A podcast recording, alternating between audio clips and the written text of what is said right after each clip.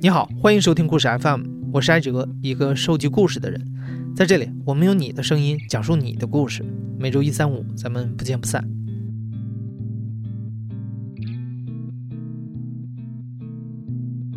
今年娱乐圈离婚的夫妻似乎是特别的多。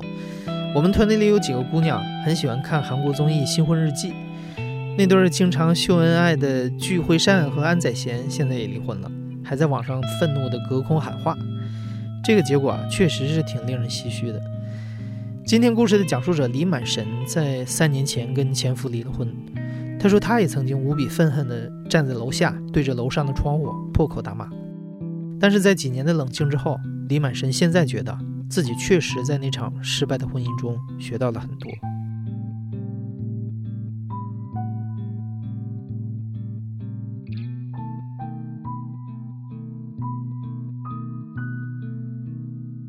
我们是零九年的时候在人人网，那会儿特别流行人人网，然后后来我前夫加了我的人人网的账号以后，我们一直聊，然后就认识了。我对这个人就是特别特别在意他，但是那会儿还没有到说情侣这个份子上，就是网友，特别特别好的那种网友。我们大概聊了有两年的时间吧，后来我又有了男朋友。然后跟男朋友在一起相处的也不是特别的好，然后可能快到结婚的时候，我们又分手了，又掰了。那会儿他突然说：“我来找你吧。”他是山西人，我是安徽合肥人。那天是十一月份，是冬天，他。戴这个鸭舌帽，他特别喜欢戴帽子。他非常喜欢那种美式的风格，穿那一件牛仔外套，下面穿了一个那种工装裤，还有那个马丁鞋、马丁靴。他一直都是这种装扮。他下飞机，然后我去接他，去南京机场那边去接他。然后看到他第一眼的时候，我就说完了，我太喜欢了。就是这个人，跟我在视频里面见的，或者跟我就是他，个子也不高，他长得像姜文儿，他长得跟年轻的时候的姜文是一模一样，我就感觉是一模一样，大长脸，戴着一个这种黑框的眼镜，双眼皮，鼻子也是挺挺的那种，然后脸特别小，特别尖，长得特别秀气。就是姜文年轻的时候，因为他我那会儿就疯狂的看姜文的电影。见面的时候还挺尴尬的，大家在南京转了转，一直到了呃晚上的时候，我们就聊天聊，就是我们什么时候认识的，我最近发生了什么事情，然后他又发生了什么事情。后来大概有十分钟的时间，我们没有说话。完全没有说话，我就我们就互相这样看着，然后就笑了，就说：“哎呀，太神奇了！”那会儿就觉得网恋这种东西很不靠谱，但是又觉得对方很靠谱，就是你你就是我要找的人，我就是你要找的人。然后我们就笑了笑了以后，他就突然抓住我的手，他说：“你考虑好了吗？”我说：“我考虑好了。”他说：“你不会后悔吗？”我说：“我不会后悔。”我们就自然而然就在一起了。我们谈恋爱大概谈了有半年不到，这半年基本上是跟我父母在挣扎。其实我我一直想逃离出去的原因也有，因为我觉得我的前夫能给我安全感。我是一个很没有安全感的人。我父我从高中的时候父母离异，本来父母这个事情对我来说就是有一种影响吧，一直有影响的。然后我就一直就想逃离自己家。然后就说不行，你就嫁给我吧，你就嫁到太原，嫁到山西来。我就说好，可以。这个过程当中，其实发生了很多事情。我的父母非常不同意，因为我也是独生子。我爸爸因为这个事情，有一天晚上我在家，我一个人住，然后我在家里面，我爸爸过来就是想跟我谈判这个事情，说不可以，不同意。我就很倔强。我爸当时我在床上躺着，我我在玩电脑，然后我爸很生气，冲过来把我的电脑搬着，然后砸掉了。我就继续跟他犟，然后我爸当时拿了我家的那个拖把，很粗的棍子，我现在都能想，那个真的是记忆太深刻了。非常粗的那种棍子的拖把，在我的后背上就打了下去，棍子断掉了。哇！我当时好生气啊！我说不行，我一定要离开这个地方，我一定要离开家，我不愿意待在这里。在二零一二年十二月三号的时候，我们就结婚了。当时，嗯，我在我从毕业零八年毕业之后，就一直在学校里面工作，然后工作也很稳定，大学老师，大家都很羡慕的这种工作。嗯，之前也没有想过自己会有什么变动的这种，但是因为这个事情，就是义无反顾的，就是我要辞职，我不干了，我要跟这个男人走。然后就直接把工作辞掉了，然后就去了太原。刚结婚的时候其实还特别好，那会儿我是跟他父母都我们都住在一起，但是呢，就是说，嗯还行吧，因为我我还是比较属于那种比较呃不是惹事儿的那种。我刚开始去太原的时候。是没有工作的，我做过淘宝啊，然后我还出去摆过地摊卖袜子。我相信这一辈子都不会有第二个男人会每天下班陪我去摆地摊卖袜子了。我每天晚上下午的时候，到了五点太阳下山的时候，我就会骑着摩托车就在家周边去摆摊，然后去卖袜子。我特别喜欢这个事情。每天他是五六点下班，他六点下班之后呢，他就会开着车把车先送回家，然后过来找我，我们两个人一起就在那儿摆摊，他就陪着我。我要是卖东西或者干嘛忙不过来的话，他也会帮我。没事儿的时候，我俩就坐在那儿聊聊天。摆完摊以后，一天大概能卖一个，能卖多少钱啊？卖不了多少钱，卖一个三十五十块钱，我们就拿着这个钱，我说我们去吃一顿吧。其实吃不了啥，但是就觉得特别高兴。一直做了两个多月，他每一天都是这样陪着我，从来没有说你不要做这个事情了。都在家门口，是不是不觉得会丢人啊？会怎么样吗？也不会说，嗯，你不要再卖呀，你在家里面看看书啊，你大学老师你去考考试，从来都没有说这个，就一直默默的，就是说我陪着你。你想做什么都可以，我陪着你。我刚去太原的时候，每天晚上特别不习惯，然后我睡觉之前都会大哭一场，我想家。他当时其实没有任何反应，他就会让我哭。哭完了以后，他会跟我说：“他说其实我每天晚上看见你这个样子，我也挺难过的。”他就想着我要对你好。后来跟他母亲可能会有矛盾。我婆婆是一个比较强势的女人，他一定要所有东西都按照他的方法、他的想法去做，我很不愿意。然后我们就出去住。其实我们住在一起的时候没有什么争吵，反而第二年结婚的第二年出去的以后，每天都在争吵。结婚第二年之后，我有了工作，就是我又去了一所学校里面通过考试，然后又去了学校里面当了老师。每天其实没有什么太多的工作，按说我们应该生活会越来越好，但是反而会越来越有问题，因为我们搬出去之后，他妈妈干涉的越来越多，每天会给他打电话，每天问怎么样怎么样。我当时很不高兴，因为。我每天只要我在家里面，我都会把饭菜做好，我会等他回来。就是我看见那个车，我每天站在窗台上，然后就看见那个车已经快过来了，拐弯过来了，我就赶紧把火打开，就开始做饭。我希望每天下班我们一起能吃一个很热乎的饭菜，这是作为妻子能做的一些事情。但是他妈妈每天给他打电话，那种问的这些东西让我觉得很烦。就是说，为什么？为什么你不告诉你妈妈我每天在做什么？我可以，我可以做一个妻子的这个责任，我可以尽到，包括家里面所有的大大小小的这些东西都是我来去做，他也会去帮我。时间长了以后，每天这样打电话，我就很生气。我觉得你们不相信我，对吧？你们不相信我们的生活会越来越好，我就把这些所有的矛盾点全放在我前夫身上，我就跟他吵架，每天跟他吵。那段时间我在学校里面工作，但是我不是有编制的那种，我属于合同的那种。他妈妈很希望我参加一些正规的考试，去去小学再做一个老师啊，就是更稳定一点。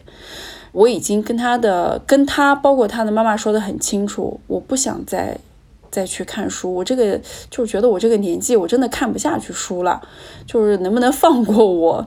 让我享受一下这种这种这个家庭的生活。有一次，他回来之后带了一个包裹，说我妈给你买了一件衣服。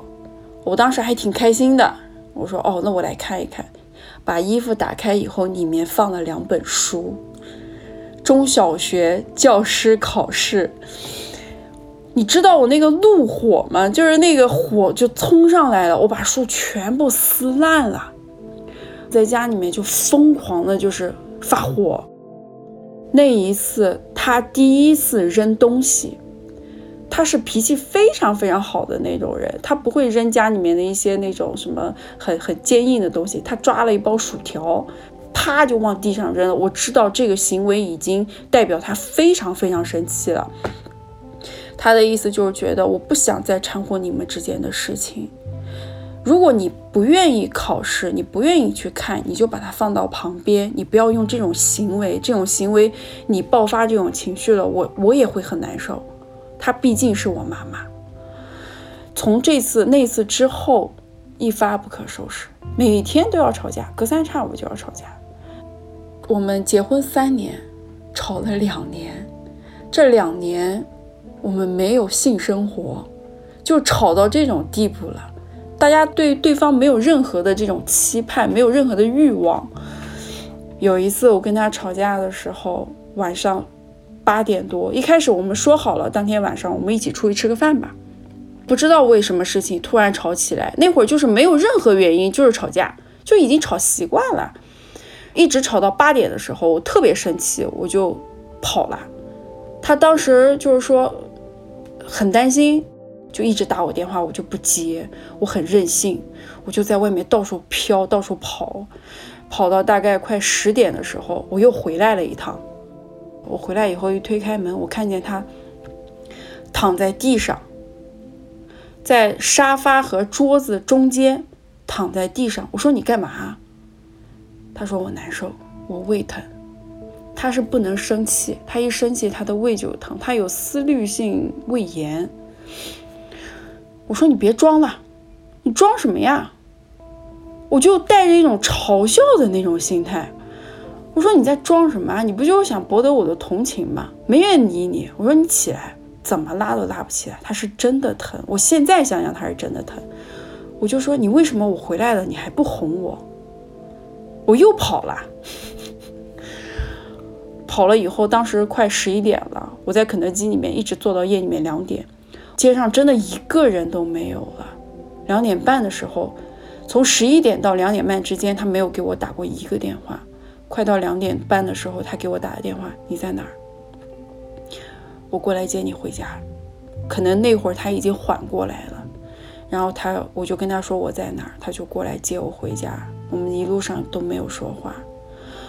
就感觉这个事情对他来说伤害其实还蛮大的，因为我完全不理解他，我只会吵架，就完全没有站在他的这个角度上去考虑，他是真的难受，不是装。其实我离婚之后去想这些事情的时候，我特别特别的难过。最后在离婚前的。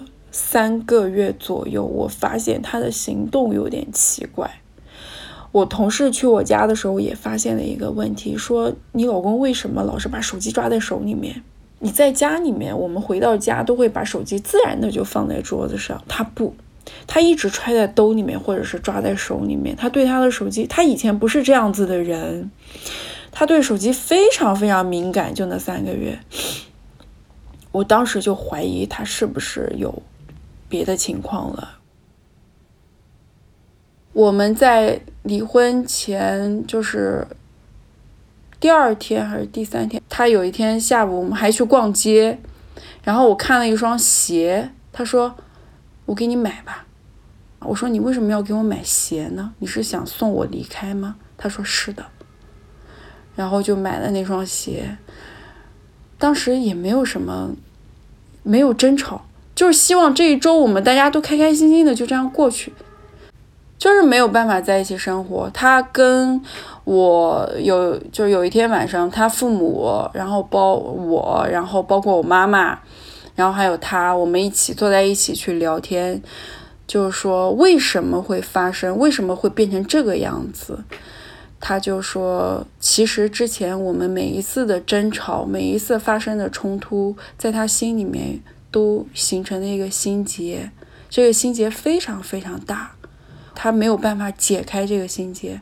我是没心没肺的那种，我说这有什么呀？我说我每次跟你生气，第二天就好了，我就抱着这种心态。他说我不是，他说我会难受。这个这个，我们这三年在一起相处的这三年，大家都太痛苦了，很痛苦，我痛苦，你也很痛苦。其实就是这样谈妥了，父母都在的这种情况下，就包括父母后来就不劝了。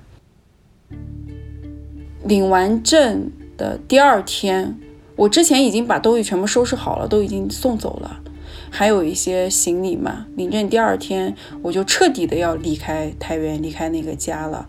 我跟我妈妈一起，然后他第二天就过来了。过来以后，我还是很坚持不懈的问他，我说：“我们会复婚吗？你还会来合肥找我吗？你要不要再考虑一下？”就是一直我还是抱着这种心态，就是那种没心没肺的那种心态去问他，他就很坚决的说：“不可能，不会的。”我们不可能会复婚，但是我可能会去看你。我那会儿就是真的相信说，一个人爱不爱你，你真的能从他的眼睛里面看出来。我到后面的时候，就再也在他眼睛里面完全看不出来有我这个人了，很冷漠，两眼就看着你的时候，两眼无光，面无表情，就是。你要走了，你走吧。你走了，我解脱了。我知道他当时也在安慰我。我不知道哪根筋又不对了，那个情绪又上来了。他说我们不可能复婚了，我们也不可能再在一起生活了的时候，我就拖着箱子跟我妈一起，就是下楼，就我说我要走，我不想再看到你。然后下了以后楼以后，我就在楼下，我记得很深刻，真的是，我就在楼下跟疯子一样的，就对着楼上喊，我说我恨你，我恨你们，我恨这个地方，我再也不要回来了。然后我就走了，就一路上就带着那种恨的那种怒气，一边哭一边走了，就这样走，他也没送我。我离婚这三年，就是反省了很多，非常痛苦。很痛苦，越反省越痛苦，就是知道自己以前有多么的无知，有多么的去不珍惜别人的那份好。爱情非常美好，但是婚姻没有我们想象中的那么，那么像爱情那么甜蜜啊，或者怎么样。它毕竟来说还是比较现实的，但是更现实的是两个人之间一定要相互依靠，相互付出。所以这三年我没有，我也没有结婚。他结婚了，我后来知道，后来我同事告诉我，他的确是结婚了，然后也生了孩子。我们算了一下孩子的时间，就在我走的没多久，他就结婚了。但是这三年我也没有结婚，我跟他联系过一次。二零一七年的时候，冬至那天，北方是吃饺子的。其实，在我们这儿没有这个，没有吃饺子的这个。然后我那天给他打了个电话，他接了，接了电话以后我说：“你最近怎么样？”他说：“挺好的，你怎么样？你现在在哪儿？”我说：“我在哪儿？我在做什么？”就像很平静的这样聊天。然后我说：“今天是冬至，冬至都要吃饺子的，你今天吃饺子了吗？你妈给你煮饺子了吗？”他说：“我吃了。”我说：“那你帮我给你妈问个好吧。”就所有的怨恨都没有了。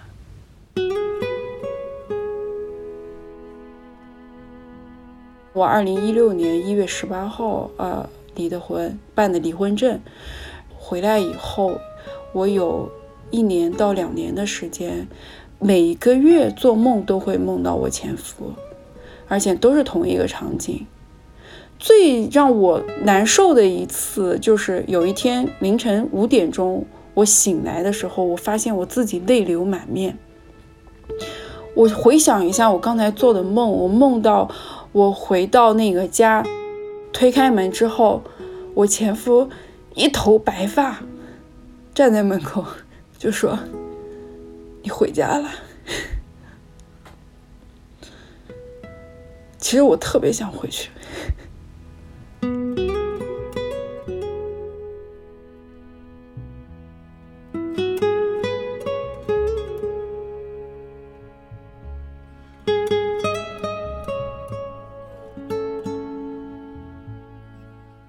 在给我们讲述这个故事的几天前，李满神刚刚跟自己的男朋友分了手，因为她发现自己变成了前夫的角色，不停的在包容另一半，而男朋友呢，变成了过去的自己，无理取闹，不可理喻。李满神说，他更能理解前夫曾经的痛苦了。如今，李满神真的已经放下了那段时间所有的争吵和怨恨。他说，他也许不会再结婚了，但是希望自己可以在下一段关系中成为一位更好的伴侣。